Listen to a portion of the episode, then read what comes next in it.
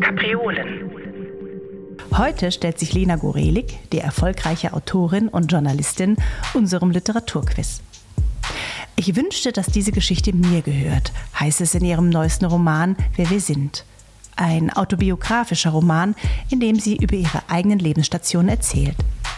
Sie wurde 1981 in St. Petersburg geboren und kam 1992 zusammen mit ihrer russisch-jüdischen Familie nach Deutschland. So kurz ein Lebensabschnitt in einen einzigen Satz passt, so wird in ihrem Buch ein ganzer Erinnerungsteppich über diese Zeit ausgebreitet. Nach ihrer Ausbildung an der Deutschen Journalistenschule studierte sie Osteuropa-Studien und lebt noch heute als Journalistin in München. Ihr erster Roman, Meine weißen Nächte, erschien schon im Jahr 2004. Es folgten zahlreiche weitere Romane, Essays und Reportagen. Mein Name ist Caroline Kallis und ich spreche heute mit Lena Gorelik über das narzisstische Unterfangen der eigenen Geschichte, über die Bedeutung von Familie für das Ich und das eigene Glück, über das Gefühl der Scham beim Ankommen in einem fremden Land, über Gegenstände, die man mit über die Grenze nimmt, Töpfe und Topflappen, aber der Hund durfte nicht mit, über die Lücken der Sprache und warum Schreiben nicht so ist wie in den Ferien auf Saltkrokan, über das Schneiden und Puzzeln beim Entstehen eines Textes, über Erinnerung, die springt, stammelt und nie auserzählt ist und über das kollektive Gedenken an die Shoah. Lassen Sie sich also ein auf den Irrgarten in die Erinnerung mit Lena Gorelik. Ich darf am anderen Ende der Leitung heute Lena Gorelik begrüßen. Hallo und guten Morgen. Guten Morgen. Ich erreiche dich heute in München, oder? Wo du auch lebst? Ja, genau. Genau. Und wie geht es dir, liebe Lena? Wir haben uns darauf geeinigt, dass ich dich duzen darf, obwohl wir uns noch gar nicht kennen, weil ich nämlich um genau ein Jahr älter bin als du und äh, großherzig als ältere Dame ähm, das Du angeboten habe. Das ist sehr, sehr freundlich von dir. so bin ich. Ähm, die letzten Wochen so viel auf Lesereisen, dass ich mich gerade unglaublich daran erfreue, zu Hause zu sein. Das glaube ich. Es ist doch immer auch sehr anstrengend und von Ort zu Ort und ähm, gerade auch in den heutigen Zeiten. Aber wir haben heute einiges ähm, an Gesprächsthemen vor und wir werden ganz bestimmt auch viel über dein aktuelles Buch, mit dem du jetzt sicherlich unterwegs warst, äh, sprechen. Das heißt, wer wir sind. Und ähm, ja, wir starten einfach gleich mal mit der ersten Quizfrage, die dir sicherlich schon Schweißperlen ähm, in die Stirne treibt. Der erwartungsvoll erwartet, dass ich alle Fragen richtig beantworte. Genau, genau. Das davon verabschieden wir uns einfach jetzt gleich. Nein, ähm, es wird wirklich, glaube ich, nicht so schwer, ähm, wie es schon auch gerne mal war. Aber ich habe ja auch dich im Vorfeld gefragt, was liest du gerne, was hat dich inspiriert? Ähm, und ähm, was sind so Bücher und auch Musiksachen aus den letzten Jahren. Und ähm, hast, du hast mir ein kleines Päckchen mit auf den Weg gegeben und aus diesem wunderbaren Päckchen durfte ich ähm, etwas hin, heraussuchen. Und deswegen kommt jetzt gleich das Zitat, es ist kurz. Und du darfst aber entscheiden, ist das äh, von Ocean Wong, ähm, einem amerikanischen Autor, der gebürtig aus Vietnam kommt und der Lyriker ist, aber eben auch Romanautor. Und dieser Roman heißt Auf Erden sind wir kurz, grandios, äh, übersetzt von Anne-Christine Mittag. Oder ist das von Kate Tempest, ähm, die ja vielleicht einige noch als Kate Tempest kennen, ähm, eine Musikerin, die äh, ja ähm, aus, aus England kommt, aus, in London lebt, aber tatsächlich auch so jemand ist, der so zwischen allem steht, nämlich äh, Rapperin ist, äh, Lyrikerin ähm, Essayistin und von ihr gibt es einen sehr schönen kurzen Text, ähm, der heißt At Your Mother's Funeral, übersetzt von Johanna Davids. Und jetzt kommt aber auch endlich das Zitat. Lass mich von vorn anfangen. Ma, ich schreibe, um dich zu erreichen, auch wenn jedes Wort auf dem Papier ein Wort weiter weg ist von dort, wo du bist. Das ist Ocean Wong. Ähm, vielen Dank, dass du es mir so einfach gemacht hast. im Roman immer seine Mutter anspricht und der Roman sich an die, man könnte sagen, an die Mutter richtet. Ja, ja, ja, ich glaube, es ist wie eigentlich wie eine Art langer Brief, ne? Und wie du sagst, in, in Du-Form. Deswegen war es nicht so, nicht so schwer. Aber ich fand, also als ich den Roman mal vorholte und ähm, mir überlegte, dass du ihn mir nanntest, dachte ich, es passt ja wirklich ähm, ganz wunderbar zu deinem Buch, wer wir sind. Ne? Also weil auch er jemand ist, Ocean Wong, der sich äh, mit seiner Mutter oder mit seinen Eltern auseinandersetzt, der eine äh, ja äh, Migrationsgeschichte hat äh, und ähm, der auch so sehr darüber nachdenkt, was Erinnerung ist. Und, und das dachte ich, das legt sich eigentlich total gut wie, wie eine Folie auch über, über dein aktuelles Buch. Und ähm, vielleicht magst du aber auch erzählen, jetzt habe ich schon so diese Parallellektüre aufgemacht, was dich an Ocean Wong so begeistert hat. Ja, ich habe tatsächlich, also ich habe ähm, ich habe den Roman eigentlich entdeckt, weil er mir empfohlen wurde aufgrund seiner unglaublich großartigen lyrischen mhm. Sprache. Also ich habe den gar nicht so im Kopf gehabt als eine Ich-Geschichte, die es ja eindeutig ist. Ähm, und habe dann, und ich weiß noch, wie ich den gelesen habe, also ich habe den wirklich gleichzeitig verschlungen und auf der Zunge mhm. gehen lassen. Also ich habe auf der einen Seite unglaublich schnell gelesen und dann habe ich aber ganz viele Abschnitte und Seiten wiederum mehrmals gelesen, weil der sprachlich einfach so überwältigend ist und weil mhm. viel da drin finden lässt.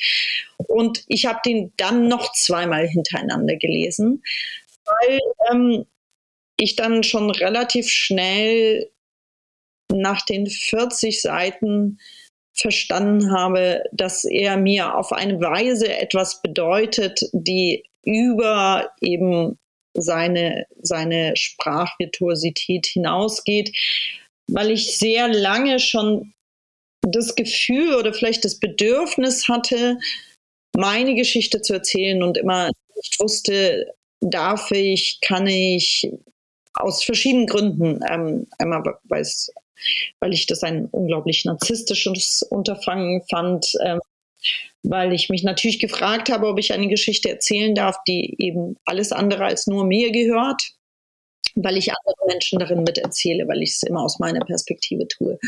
Ähm, weil ich keine Befindlichkeitsliteratur schreiben wollte. All diese Dinge, all diese Dinge standen mir im Weg, wie so eine, wie so Steine, die eben das versperren, wo man eigentlich hin möchte.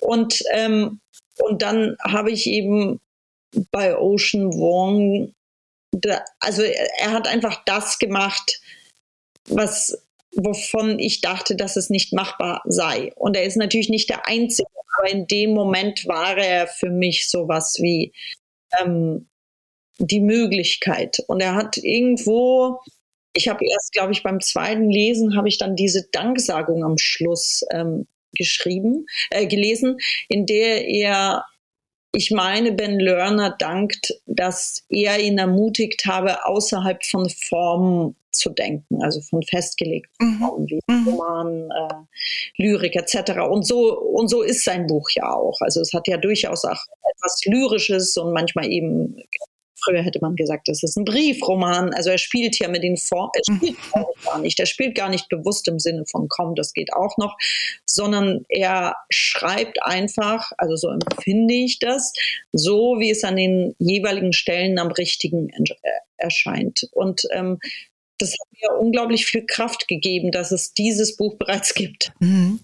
Ich finde ja tatsächlich auch, wer wir sind, ist, ist dein persönlichstes Buch. Ja. Ne? Also ähm, es steht zwar Roman drauf, vielleicht ist, ne, sind es ja. auch so Etikettierungen, ob sie braucht oder nicht, wie auch immer. Aber ähm, äh, und doch glaube ich aber auch dieser Komplex Familie mhm. ist etwas, was sich ähm, so durch deine Romane aber auch tatsächlich zieht. Also zwar erzählst du jetzt in Wer wir sind auch ne von deinen Eltern, von deiner ne, auch den Großeltern und Onkeln und so weiter. Ne? Das ist auch ein äh, aus, aus äh, ziselierter Stammbaum sozusagen.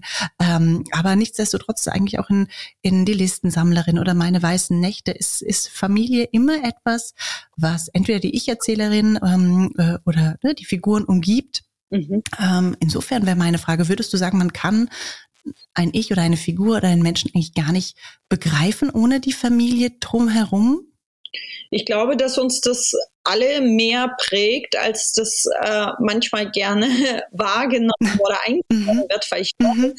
oder ich habe das Gefühl, wenn ich mich so umschaue bei Menschen, die ich kenne, aber auch bei KünstlerInnen, ähm, dann sind auch, also ich meine, gerade diejenigen, die sagen, ich definiere mich abseits von meiner Familie und meiner Herkunft und meine, meine die Narrative meiner Familie, meines Aufwachsens, meiner Sozialisierung sind unwichtig, sind ja eigentlich genauso viel damit beschäftigt wie diejenigen, die das bewusst tun, nämlich indem sie sich daran abarbeiten und indem sie sagen, ich habe mit meiner Familie zu tun, ist ja eigentlich, ist ja, also ist ja fast schon so eine pubertäre Bewegung. Ne? In, so ich, ich, dass ich in der Pubertät viel damit beschäftigt war, Dinge aus einem Grund nicht zu tun, nämlich weil meine Eltern sie taten. Ähm, und das ist, das ist ja genau so eine Auseinandersetzung mit den eigenen Eltern, wie eben ihnen gefallen zu wollen. Und ich glaube, mhm. ähm, also ich erlebe das eben, dass Familien uns prägen, ob wir wollen oder nicht. Und, ähm, und auf jeden Fall sehr viel in uns eingepflanzt wird, von dem wir zwar lernen können, auf eine bestimmte Art und Weise damit umzugehen, aber aber irgendwo steckt es trotzdem in dem, ich weiß nicht, was man Seele oder was man Ich nennen könnte, also in dem, was uns ausmacht. Und ich finde es unglaublich spannend. Ich finde unglaublich spannend, wie diese Beziehungen eben ganz oft unbewusst wirken, oft ja auch über Generationen tradiert, ne? Mhm. Ähm, mhm. Wie das nachwirkt, wovon wir so oft gerne hätten, dass es das nicht tut. Mhm. Mhm. Und natürlich auch gerade, wie du es schilderst, in wer wir sind, bei dir in dem Falle natürlich auch, ähm, weil deine Eltern dich quasi ähm, umverpflanzen, so, ne? Also aus der Sowjetunion. Äh, du warst elf, als du nach Deutschland kamst ähm, und äh, die aber auch natürlich sagen, wir haben das auch, äh, ne, wie heißt es da wortwörtlich, wir haben das alles für dich gemacht, ne? Für deine bessere Zukunft, für dein Glück. Also ähm, das ja irgendwie auch, sagt ja auch ganz viel aus, ne? dass man irgendwie das Gefühl hat, es wird etwas mit einem getan, was man, dessen Dimension man vielleicht gar nicht abschätzen kann. Und das natürlich äh, geht man mit, weil man äh, ist noch minderjährig. Und es wird aber einem quasi gleichzeitig suggeriert, man macht es natürlich auch eigentlich nur für dich und das vielleicht auch begreifen zu können. Mhm. Es ist, ähm, es ist also in meinem Fall tatsächlich so, dass diese, diese Migrationsgeschichte oder dieser ein mhm. kompletter Schnitt, den es da gab. Also und mit komplett meine ich, dass es, ähm, dass es eben keine Migration war, wo man dann irgendwie weiß ich nicht, im nächsten Sommer schon die Verwandtschaft besucht. Es war auch noch nicht die Zeit des Internets. Mhm. Das heißt, man hatte mhm. eigentlich kaum Kontakt oder ich habe den Kontakt zu meinen Freundinnen dann tatsächlich abbrechen müssen. Also man hat sich mhm. einmal im halben Jahr Briefe geschickt. Also dass dieser Einschnitt, der letztendlich, wie ich immer wieder merke, und auch da eben gegen meinen Willen äh, mich so sehr mitbestimmt, obwohl ich es oft gerne hätte, dass er das nicht tut, ähm, dass der eben auf der einen Seite von meinen Eltern oktroyiert worden ist, also im Sinne von, ich war noch ein Kind, ich wurde nicht gefragt. Und auf der anderen Seite sie das natürlich ähm, diese Auswanderung auch vollzogen haben, um mir ein besseres Leben zu also es ist sozusagen auf der einen Seite etwas, was sie mir auferzwungen haben, aber im besten, im besten Wissen und aus Liebe und und dieses Bewusstsein, also dieses, diese zwei Gefühle trafen eben, also gerade weil ich noch ein Kind war, aber auch gar kein, kein kleines Kind mehr, eben kein vier-, fünfjähriges Kind, der die Dinge noch nicht spürt. Ähm, also diese zwei Gefühle drückten extrem. Also einmal dieses, wir haben das für dich gemacht, also hast du glücklich zu sein. Und einmal dieses, wie zum Teufel bin ich hier gelandet. Mhm. Und ähm, ja, also es ist eine Geschichte, die vieles in sich birgt, eine Emotion, also Wehmut, Angst, aber tatsächlich auch Scham. Und das fand ich tatsächlich auch so einen Bogen zu Ocean Wong, wenn ich den nochmal aufmachen darf, wenn du davon berichtest, auch wie deine Eltern versucht haben, auch beruflich Fuß zu fassen ähm, in Deutschland, im Sinne von, dass sie ne, eine ganz andere Ausbildung mitgebracht haben. Dein Vater als Diplom-Ingenieur, ähm, deine Mutter auch ne, mit, mit einer Ausbildung und äh, dass es schwierig war, hier Fuß zu fassen, dass sie da auch ne, deine Mutter auch teilweise erstmal als Putzfrau anfangen musste. Und auch bei Ocean Wong, der schildert, ähm, wie seine Mutter äh, in einem Nagelstudio arbeitet. Ähm, das sind, äh, ja, also fast na, Klischees will man es nicht nennen, aber weil das, das ist ja die Realität da draußen, ne? dass man, egal welche Ausbildung man hat, äh, so zurückgeworfen wird in einem neuen Land, in dem die Sprache nicht stimmt und, und vielleicht auch Vorurteile da sind. Äh, aber dass das ähm, auch viel mit Scham behaftet ist, auch vielleicht mit der Sprache erstmal so nicht umzugehen zu können und dass auch du diese Scham für dich übernommen hast als Gefühl, ne? das Scham, die Schamfreunde einzuladen nach Hause oder eben lieber, lieber nicht. Ja, es ist interessant, weil ich tatsächlich bis zum, also bis zum Aufschreiben diese, diese Sätze und es ist mir fast immer ein bisschen peinlich, das zuzugeben, weil, es, weil ich so mir selber so ignorant erscheine, immer nur meine eigene Scham gesehen habe und meine eigene Scham mhm. ganz schnell da, also innerhalb von Tagen, innerhalb von Stunden weiß ich noch, ähm, also dass ich, wir waren erstmal so, ich glaube, vier, fünf Tage in so einer in so einer, ich weiß gar nicht, wie man das heutzutage nennt, aber in so einer quasi zwischen ähm, Aufnahmestation, wo man dann in ein weiteres Asylantenwohnheim, wie man damals sagte, verschickt wurde. Und, und selbst in diesen ersten vier, fünf Tagen war ganz schnell die Scham da, die Sprache nicht mhm. anders mhm. auszusehen. Also, also es ist sozusagen mit das stärkste und eintreffendste, und mit eintreffen meine ich so ab dem ersten Moment daseiende Gefühl von, ähm, von, von dem Ankommen in Deutschland. Und ich habe mhm. einfach, und jetzt kommt hier dieses Ignorante, ich habe mir einfach nie Gedanken darüber gemacht, nie Gedanken darüber mhm. Ob meine Eltern auch Scham kennen und wie es mhm. für sie ähm, angefühlt haben muss. Was ich, was ich wusste, was ich spürte, was glaube ich auch benannt worden ist, ist die, das Gefühl der Erniedrigung oder der Demütigung, ähm, von dem sie erzählten, dass ich auch fühlte, aber die Scham kam nicht vor. Mhm. Müssen sie ja ähm, und das sage ich jetzt als Mutter zweier Kinder, mhm. empfunden haben. Mhm. Ähm, wir sprechen gleich darüber äh, weiter. Also äh, wenn wir den Titel anhand nehmen, wer wir sind, dann wissen wir jetzt schon mal ungefähr, ne, um wen dieses, wer dieses Wir ist. Ähm, und ähm, ähm, aber äh, was das auch, äh, ne, was, was deine Geschichte dahinter auch ist, da sprechen wir gleich weiter. Ich binde aber sozusagen das nächste ähm, Quiz-Zitat ein, liebe Lena. Und ähm, ich bin guten Mutes, dass du auch das, äh, dass du auch das hinbekommen wirst. Pass mal auf. Es ist nämlich so, dass das jetzt entweder ähm, aus Astrid Lindgrens Kinderbuch sein kann, Ferien als auf Saltkrokan, äh, Deutsch von Thyra Dorenburg, oder von Joan Didion, aus ihrem Essayband Wir erzählen uns Geschichten, um zu leben. Das hat ja Antje Ravitsch-Strubel übersetzt. Und äh, also es steht Essay gegen, gegen Kinderbuch. Und ähm, ich möchte noch hinzufügen, dass bei Astrid Lindgren ja äh, der Vater auch eine nicht unwichtige Rolle spielt, der äh, mit den drei Kindern, vier Kindern, ne, mit vier Kindern ähm, da in die Ferien geht und der aber auch Schriftsteller ist tatsächlich. Also das Zitat geht so. Warum habe ich es aufgeschrieben? Um mich daran zu erinnern natürlich. Aber was genau war es, woran ich mich erinnern wollte? Wie viel davon ist tatsächlich passiert? Ist es tatsächlich passiert? Warum besitze ich überhaupt ein Notizbuch? Es ist leicht, sich in jedem dieser Punkte etwas vorzumachen. Der Impuls, etwas aufzuschreiben, ist merkwürdig zwanghaft, nicht zu erklären für die, die nicht verspüren und nur zufällig und erst in zweiter Linie nützlich, nur insofern, als jeder Zwang eine Rechtfertigung braucht. Also es ist John Didion, aber es ist interessant, weil es hätte auch Astrid Lindgren sein können, weil sie mhm. sehr viele nachdenkliche Passagen hat. ähm, die sie auch ganz selbstbewusst stehen lässt, ohne mhm. sich zu fragen, ob das den Kindern zu viel zumutet oder zu philosophisch oder zu essayistisch sein könnte. Mhm. Ähm, mhm. trotzdem sagen, ist es von John Didion. Und dann muss ich noch was zu dem schreibenden Vater äh, in Ferien auf Saltdruck ähm, ja. weil ich mir das Schreiben nämlich immer so vorgestellt habe. Mhm. Sind da, wir haben so ein Haus gemietet auf einer Schere in, in Schweden und der sitzt da immer und die Kinder spielen im Garten und, und oder spielen auf der Insel und sind und vor ihm erstreckt sich das Meer und er wird immer gestört von den Bienen oder den Wespen und den Kindern.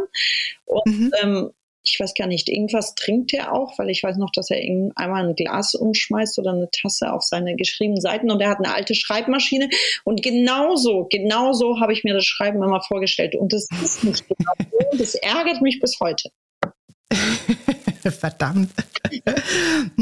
Aber du berichtest auch in Wer wir sind von diesem ähm, Buch von Astrid Lindgren, dass es eine sehr frühe und wichtige Lektüre ist oder auch generell irgendwie, ne? dass du wahnsinnig früh, wahnsinnig viel gelesen hast. Ähm, bis hin zu Pushkins Eugen und Jegin ähm, ähm, und äh, äh, aber trotzdem nimmt äh, dieses Ferien auf Saltgurkan dann nochmal eine besondere Stellung ein. Also dass du tatsächlich auch immer das Gefühl hast, ähm, so beschreibst du es darin zumindest, wenn, wenn du irgendwie Geborgenheit, Geborgenheit gebraucht hast, dann hast du dazu gegriffen. Ja, also ich habe tatsächlich war das Lesen, ähm, ist vielleicht ein Klischee, aber in dem Fall trifft es mhm. so, habe ich einfach früh lesen gelernt und bin quasi ab da abgetaucht. Also ich war eins von den Kindern, die auf dem Spielplatz neben den Omas saßen und lasen. Meine Mutter rief regelmäßig aus dem Fenster, ich solle mich doch bitte bewegen. Und dann bin ich immer am ähm, und, ähm, und Astrid Lindgren war die große Liebe meines Lebens mhm. und mhm. oder ist es vielleicht bis heute. Und ähm, mhm. ich habe ähm, ich mochte Ferien auf Saltdruckern, weil es keine perfekte Welt darstellt und weil alles gleichzeitig sein durfte. Der Schmerz, der Verlust, die Freude, das Glück. Sie philosophiert auch darüber. Also das meinte ich auch damit, dass ähm, ohne John Didion und Astrid Lindgren vergleichen zu wollen, dass sie eben auch durchaus sehr essayistische und sehr nachdenkliche Stellen auch in diesem Buch oder in meiner Erinnerung, mhm. vor allem in diesem Buch und vermutlich noch bei ähm, Die Brüder Löwenherz hat, wo sie wirklich auch darüber nachdenkt, was, was eben auch die negativen Seiten, die man Kindern ja gerne vorenthält, nämlich Schmerz und Verlust und Krankheit bedeuten. Und ähm, und ich mochte, ich mochte diese Familie, die alles andere als heil ist und trotzdem funktioniert. Und äh, dass es einen großen Hund gibt, ähm, mochte ich ganz besonders. Aber ähm, genau, und ich habe bis heute ist es das so, dass wenn ich krank bin, ich Ferien auf Salbdruckern lese. Ach, das ist ja total schön. Oh, okay, das ähm, Probiere ich auch mal, probiere ich auch mal. Es hilft, es hilft Aber wirklich das, unglaublich. Ja, okay. Weil es so eine Welt ist, in die man ja. eintaucht und die einem nichts vorgaukelt, weil sie eben nicht perfekt ist. Und das ist, also ich finde, dass, dass dann eben sozusagen, also sagen wir, man hat eine Nebenhöhlenentzündung, dass dann der Kopf irgendwas hört, wenn man das. Ist gut. Ähm, und ähm, vielleicht hört man es, wir springen so ein bisschen hin und her zwischen ne, deinen Eltern, zwischen Erinnerungen, zwischen Reflexionen, die auch äh, in Wer wir sind, ähm, also nicht chronologisch erzählt sind. Ne? Also es fängt eben nicht mit der Geburt an und du kannst lesen und, und so weiter, sondern ähm, es ist wie ein Erinnerungs Wirrgarten ein bisschen, so stelle ich mir das vor. Und ähm, bevor wir vielleicht gleich über Erinnerung sprechen, würde mich tatsächlich nochmal interessieren. Ich habe ähm, in einem Video im Internet über dich gefunden äh, und über dein Schreiben.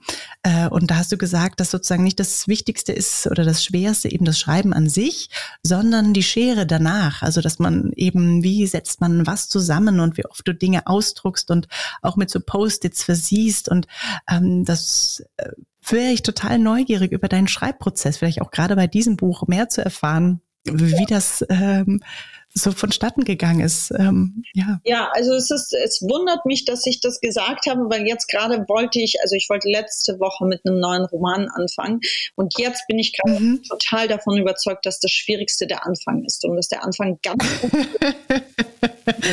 Schlimmeres gibt als die ersten 50 Seiten. Aber ähm, vermutlich habe ich dieses Video ähm, aufgenommen oder das Interview gegeben zu einem Zeitpunkt, in dem ich gerade am Zerschneiden war.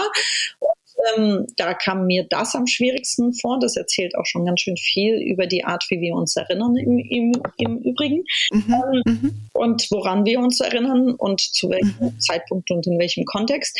Ähm, vielleicht so, ich kann nicht, also ich schreibe sehr intuitiv und sehr sehr sozusagen im jetzigen Gefühl. Das heißt, also wozu ich tatsächlich einfach auch nicht in der Lage bin, ist, dass ich am Anfang weiß, so fängt das Buch an, das passiert in der mhm. Mitte, ähm, das ist die Chronologie, auch die rückwärts ähm, erzählte, wie auch immer Chronologie, sondern ich schreibe nur das, was mir an dem jeweiligen Schreibtag möglich ist zu schreiben. Mhm.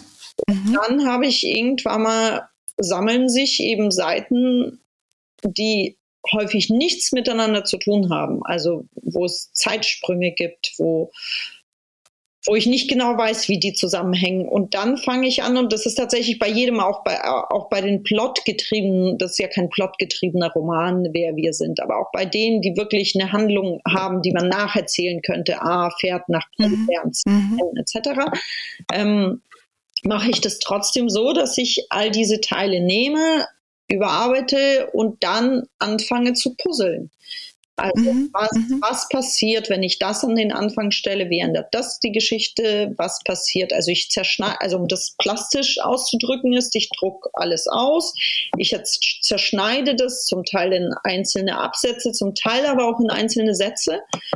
Und dann fange ich an zu puzzeln. Das ist ein großes Papier durcheinander. Mhm. Es macht mich wahnsinnig. Jetzt erinnere ich mich auch da, warum ich das so schlimm finde, jetzt wo ich das wieder vor Augen habe. Ähm, ja, Apropos ähm, Erinnerung. Genau. Ähm, und, ähm, und dann schaue ich, welche Art des Erzählens, welche Chronologie mir sinnvoll scheint. Das ist sozusagen mhm. der Prozess, der immer stattfindet bei wer wir sind weil ja auch das, was ich geschrieben habe, folgte keiner Chronologie. Das heißt, wer mhm. sind, mhm. folgt schon im Schreiben der Erinnerung und die Erinnerung springt und sie stammelt und sie erzählt nie mhm. aus und sie mhm. verwirrt manchmal und manchmal hat sie so ganz starke, übertriebene Details, die aber keines also nicht von einem Kontext umrahmt sind. Und da entlang habe ich geschrieben. Also ich habe genau so geschrieben, wenn etwas fehlte, habe ich darüber geschrieben, mhm. ich habe auch über die Lücken geschrieben. Mhm. Ich habe mich im Schreiben gefragt, warum sehe ich das ganz deutlich und warum habe ich etwas anders geschrieben, äh, eben vergessen und kann es nicht aufschreiben wo habe ich das Gefühl, nachforschen zu müssen, wo will ich das genauso stehen lassen als lückenhafte Erinnerung. Das heißt, das Schreiben war in sich schon nicht schlüssig und stimmig, sondern sprang, weil mhm. Erinnerung, das Erinnern sprang. Und dann, und dann kam nochmal der Zerschneidungsprozess. Also es war quasi doppelt, doppelt mhm. ähm, in Kleinstteile zerlegt. Mhm. Und ich mag deine Reflexion übers Erinnern auch sehr, sehr gerne, die immer wieder mit einfließen in, in diese Erinnerungs, in diese Geschichten an sich. Und äh, an einer Stelle sagst du, unsere er unsere Erinnerungen legen wir uns zurecht in erzählbare Geschichten.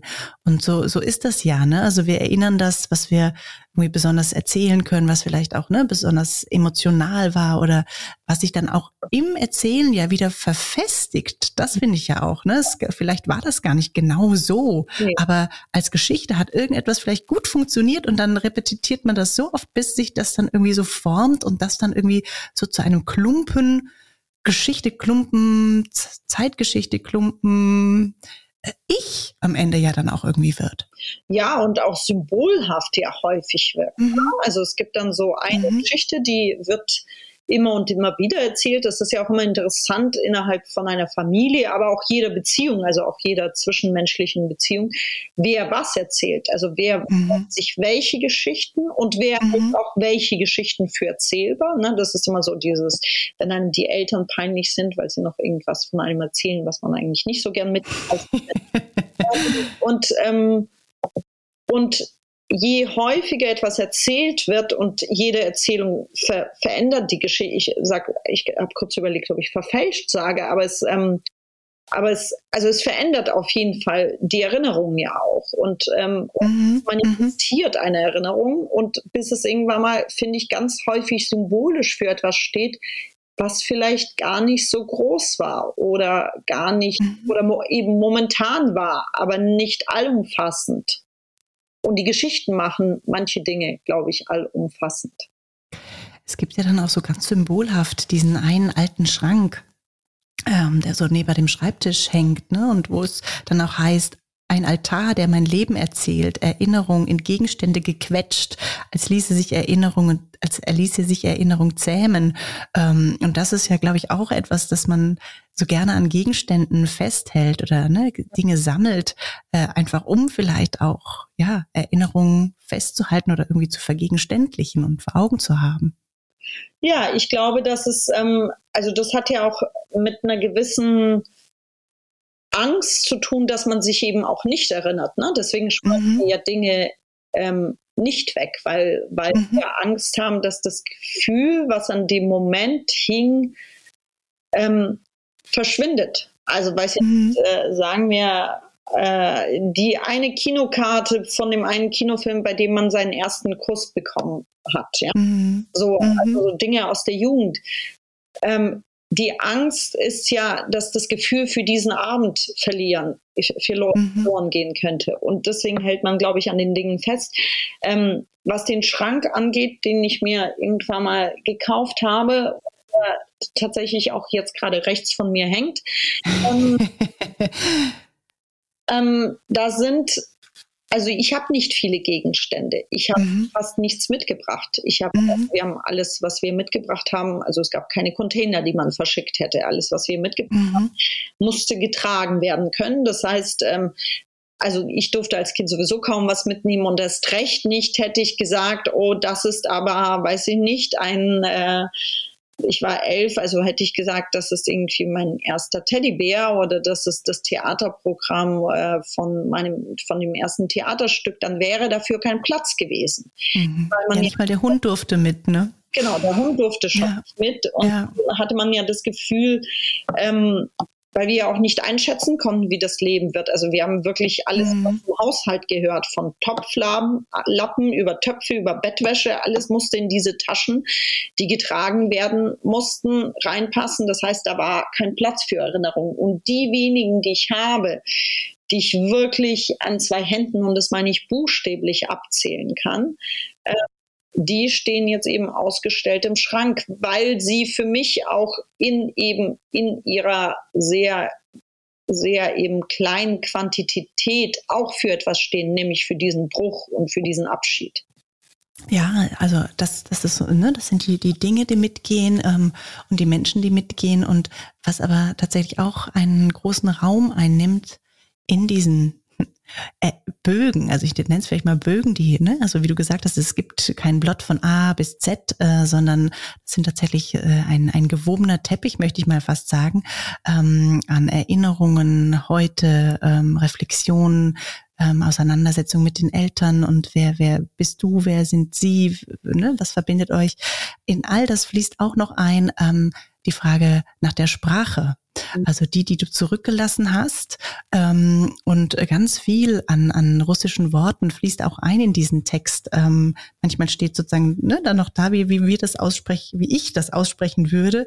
Also zum Beispiel ne, Babuschka für Oma, aber eben auch sowas wie weiße Äpfel. Und wenn ich das jetzt ausspreche, klingt es wahrscheinlich irgendwie grauenvoll in deinen Ohren. Belgien Naliv vielleicht. Mhm.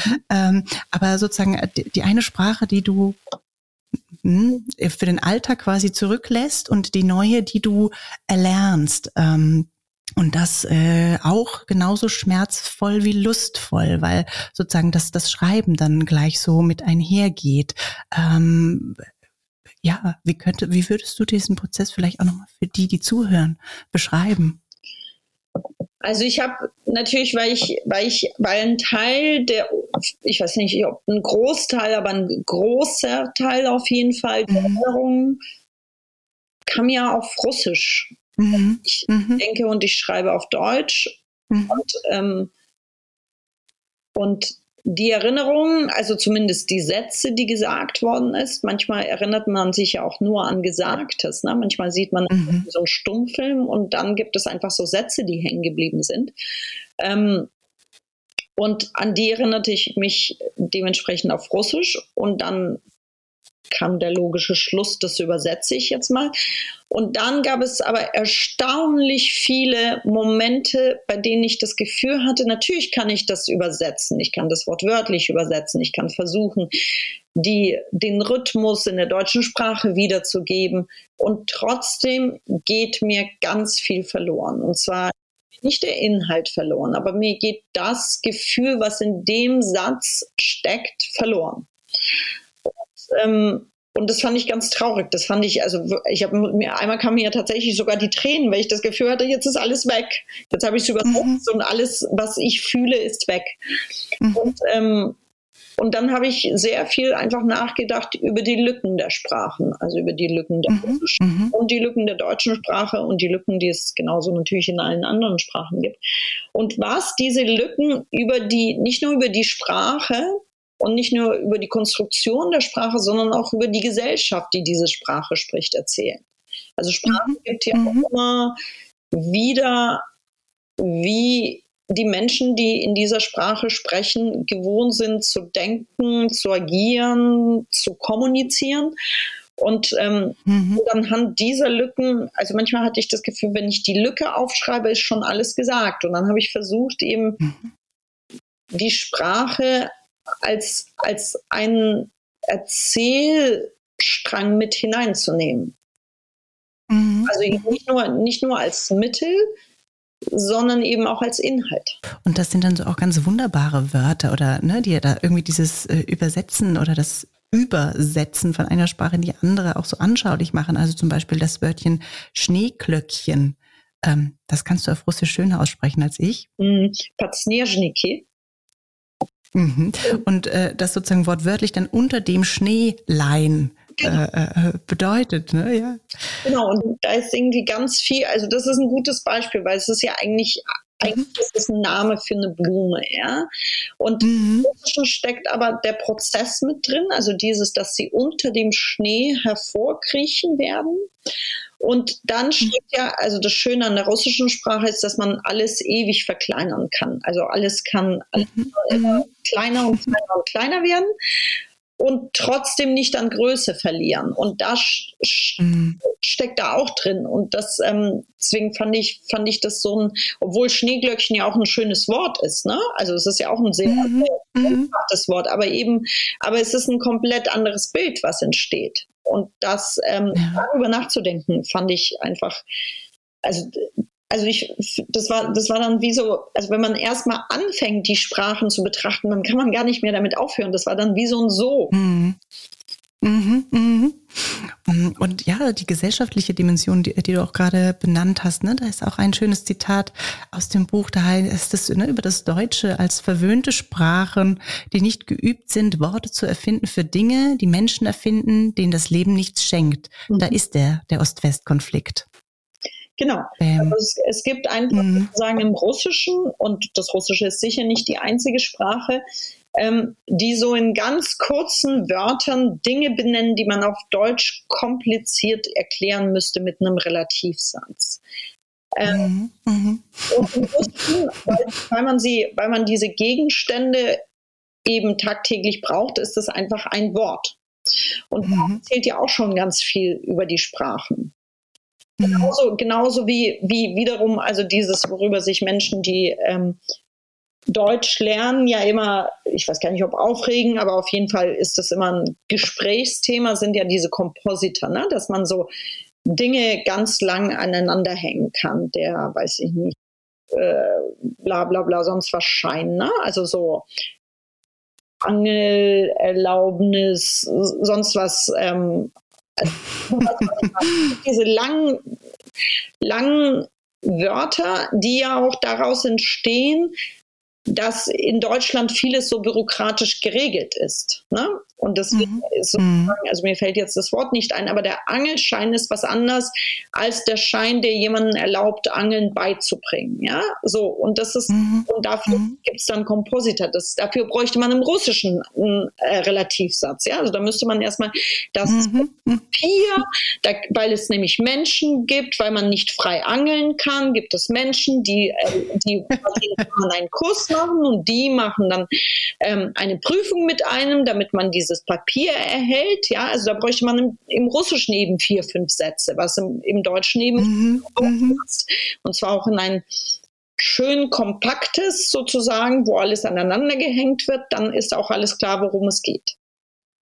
Und das mhm. gilt mhm. ganz viel eben über die jeweilige Gesellschaft. Okay, ein ganz kurzer ähm, Bruch oder ein starker Bruch tatsächlich, wenn wir nicht zur nächsten Quizfrage kommen, aber zu einem nächsten literarischen Zitat, das ich mit einbringen wollte. Ja, ich konnte es nicht als Quizfrage formulieren, weil wir ähm, jetzt ähm, zu, zu einem anderen Komplex äh, kommen, von dem ich dachte, das möchte ich nicht als Quizfrage irgendwie ähm, verunglimpfen sozusagen, ähm, weil ähm, wenn äh, du schilderst ja tatsächlich auch in wer wir sind, warum deine Eltern entschieden haben, Russland zu, oder die Sowjetunion zu verlassen. Und ähm, es war tatsächlich ja eine antisemitische Beleidigung deinem Vater gegenüber. Ähm, und äh, es ist auch so, dass ja, das, das Judentum spielt auch eine Rolle in dem Buch. Ah, dass du sehr spät eigentlich äh, davon erfährst und dass es dann gleich sehr schambehaftet ist, ne? wenn er vor der Synagoge steht und und dein dein ne, Vater sagt ja. nicht so laut, ne hier da, und so. Ähm, und deswegen und du schriebst mir auch, dass äh, tatsächlich ja auch sozusagen die Erinnerung in ähm, Texten über die Shoah etwas ist, was dich gerade umtreibt. Und deswegen äh, möchte ich da keinen, um Gottes Willen, keinen Quiz draus machen, aber etwas, ein Zitat mit einbringen von Primo Levi, mhm. ähm, den vielleicht einige kennen aus ja, seinem sehr bekannten Ke Text, ist das ein Mensch äh, aus dem Jahr 1958, also sehr früh, fast nach dem Krieg, möchte man sagen. Ähm, und ähm, genau, aber ich zitiere jetzt etwas aus äh, dem Text Die Untergegangenen und die Geretteten. Moshe Khan hatte das übersetzt und das äh, Kapitel hat den äh, Titel Das Erinnern der Wunde. Die menschliche Erinnerung ist ein wunderbares, aber unzuverlässiges Instrument. Das ist eine abgedroschene Wahrheit, die nicht nur den Psychologen, sondern auch jedem bekannt ist, der sein Augenmerk auf das Verhalten und seine Umgebung oder auf sein eigenes gerichtet hat. Die in uns schlummernden Erinnerungen sind nicht in Stein gemeißelt. Sie zeigen nicht nur die Neigung, sich mit den Jahren zu verflüchtigen, oft verändern sie sich oder werden sogar umfangreicher, wobei sie fremdbestimmte Züge in sich aufnehmen.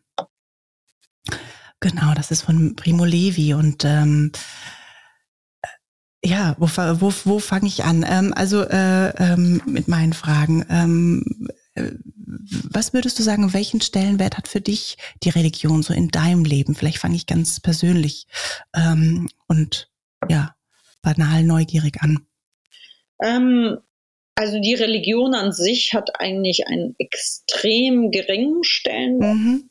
Mhm. Ich würde zum Beispiel nicht sagen, dass das Jüdische einen ähm, geringen Stellenwert hat. Mhm. Damit mhm. ich, sage ich auch schon ganz viel über mhm. Frage, was für mich jüdisch sein bedeutet, weil es nämlich relativ wenig mit Religion zu tun hat. Also ich bin nicht religiös, ich ähm, so wie ganz viele christliche Menschen an Heiligabend in die Kirche gehen, versuche ich auch an den wichtigsten jüdischen Feiertagen in die Synagoge zu gehen, aber ehrlich gesagt auch mhm. nur, wenn es in den Terminkalender passt. Also es ist jetzt nicht so, dass ich eine Prüfung absagen würde, weil irgendwas stattfindet. aber es ist mir, aber mir ist das Jüdische als Gefühl sehr wichtig und es ist auch immer wieder sehr präsent, manchmal durch mich, manchmal auch natürlich durch die Außenwahrnehmung oder Zuschreibung, ähm, aber eben nicht in Form von religiösen Traditionen.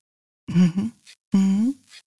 Und du schilderst auch in Wer wir sind ähm, diesen Moment, also in der Schule sozusagen über äh, den Holocaust, äh, ja, auf einmal Bescheid kommst und ne, nach Hause rennst und die Mutter sitzt vor dem Fernseher und schaut äh, Marienhof, also dieses, dieses krasse Aufeinanderprallen von Welten, von dieser Alltäglichkeit. Und du hast gerade irgendwie von diesem ähm, millionenfachen Mord erfahren und, und fragst, äh, was äh, wusstet ihr das, wusstet ihr davon? Äh, und ähm, erstmal ist vielleicht bei deinen Eltern auch ähm, gar nicht da die Offenheit gewesen, darüber zu berichten in diesem Moment? Ähm, ich glaube, also auch da frage ich mich natürlich, ob die Erinnerung so stimmt.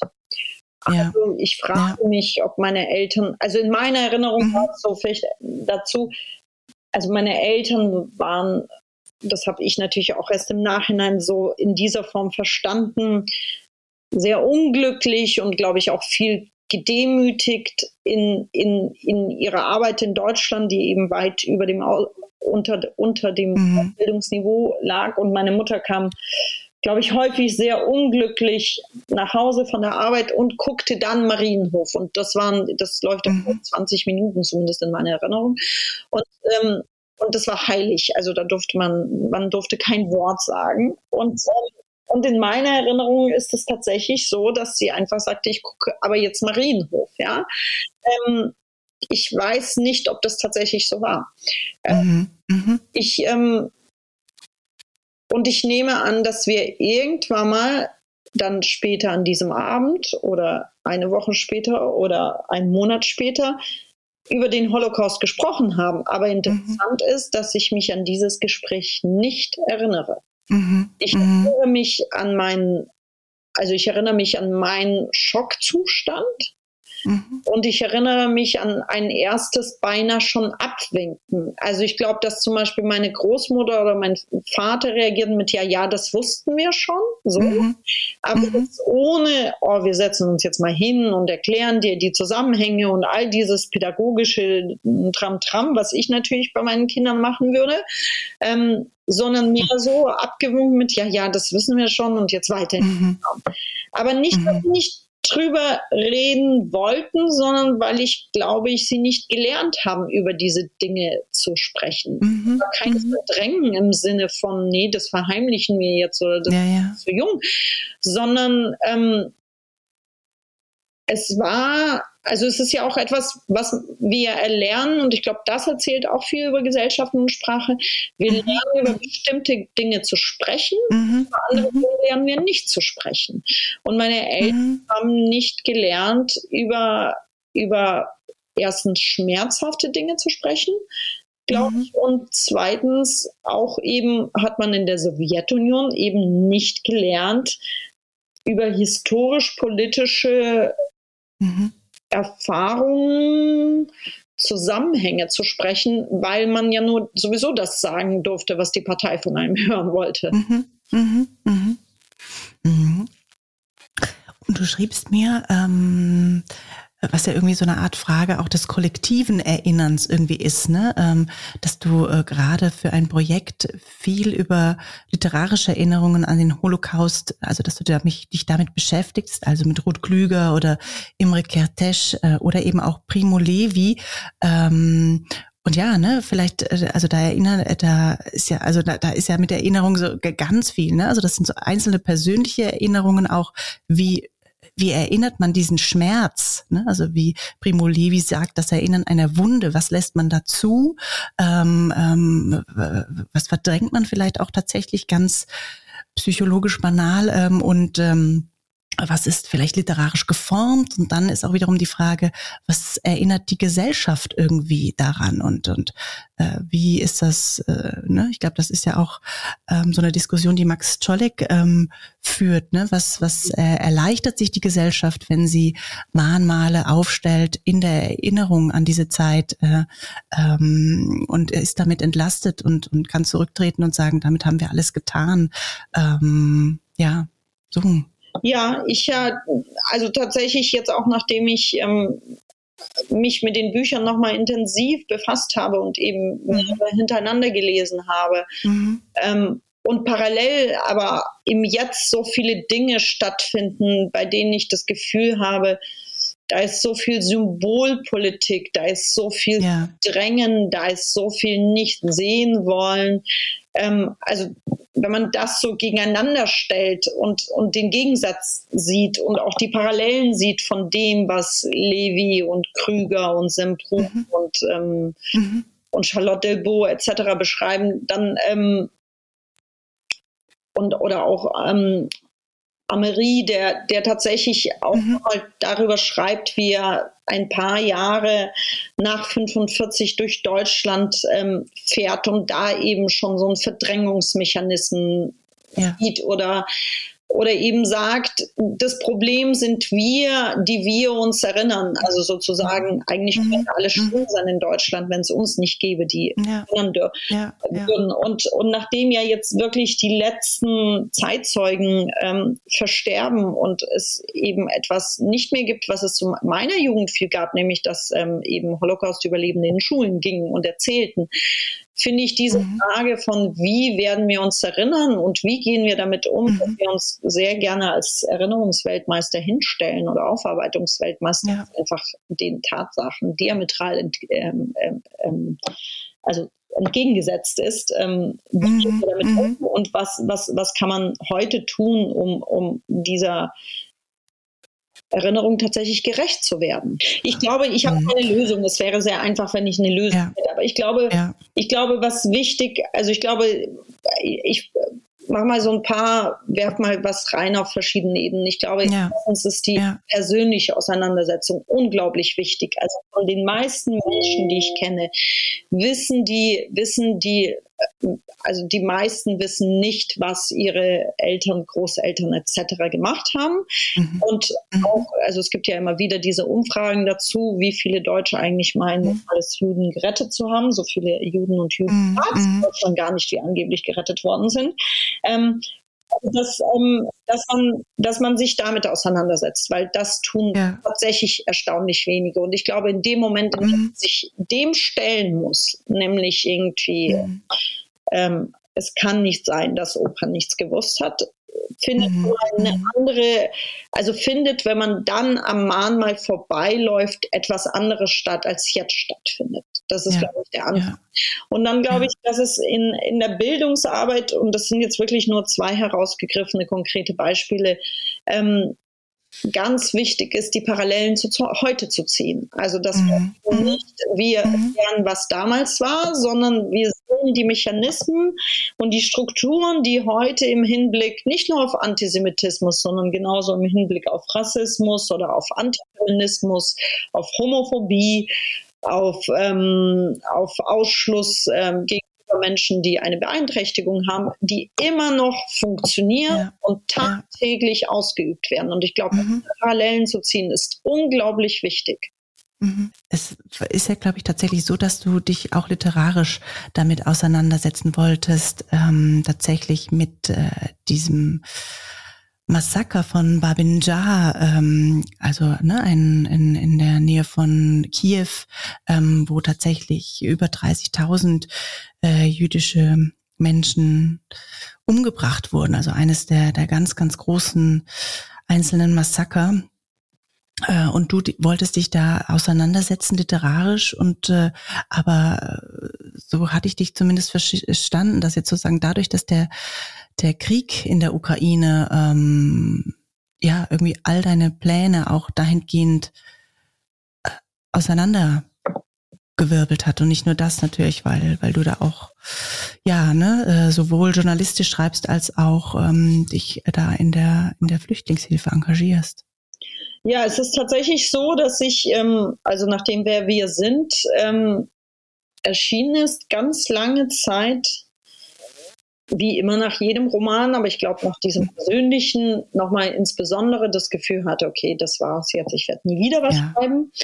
Und ich darauf weiß, dass, ähm, dass diese Phase dazugehört. Und dann habe ich so im Dezember, als, als ja wieder so eine Corona-Phase war und Lesung abgesagt worden ist und ich ähm, mal länger am Stück zu Hause war, angefangen nachzudenken oder vor allem in mich hineinzuhören, was, was mich herumtreibt und habe irgendwie zufällig was zu Babinjar gelesen und weil das ein Thema ist, was mich schon lange beschäftigt, weil das ja mhm. auf sowjetischem Boden stattfand und aber die Erinnerung mhm. in der Sowjetunion natürlich auch eine war, die, ähm, also zumindest die offizielle, die ja bestimmten propagandistischen Zwecken zu dienen hatte.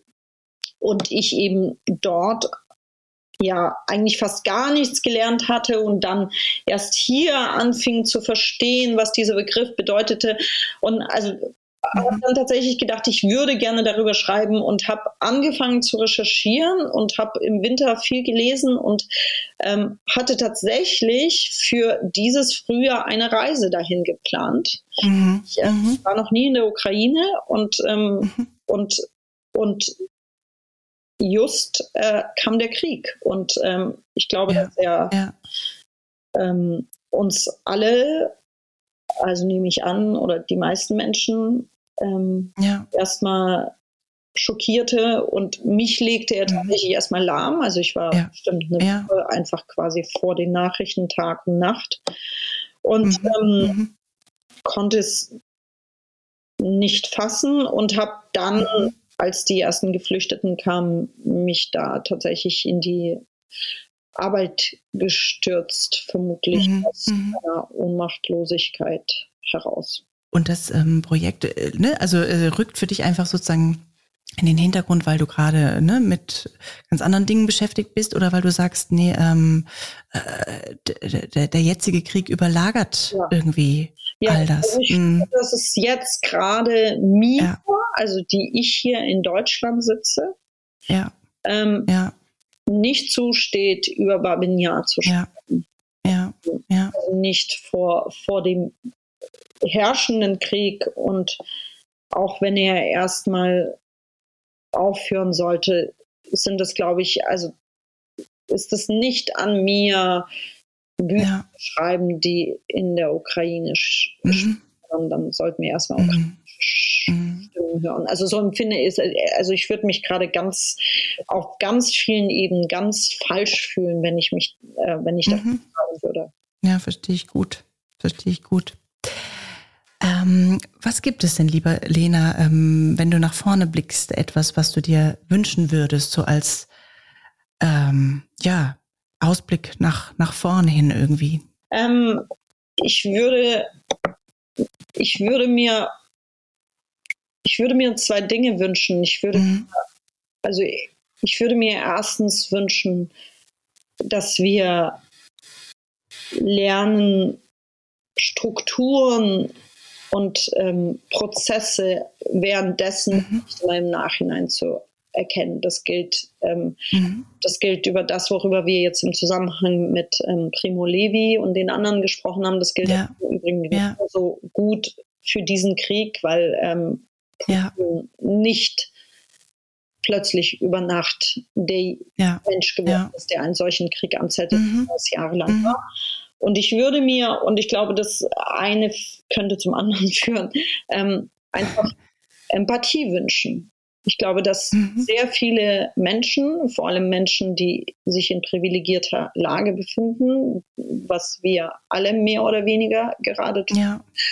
ähm, sehr viel dazu neigen, sich selbst zu sehen und mehr nicht. Oder die, oder die eigene Familie zu sehen. Und ich wünsche mir, am allermeisten, dass es, dass das nicht mehr so ist, dass man mehr mhm. sieht als sich selbst. Mhm. Mhm. Das klingt jetzt sehr, aber, aber es ist, es ist tatsächlich, ähm, es ist nun mal mein größter Wunsch.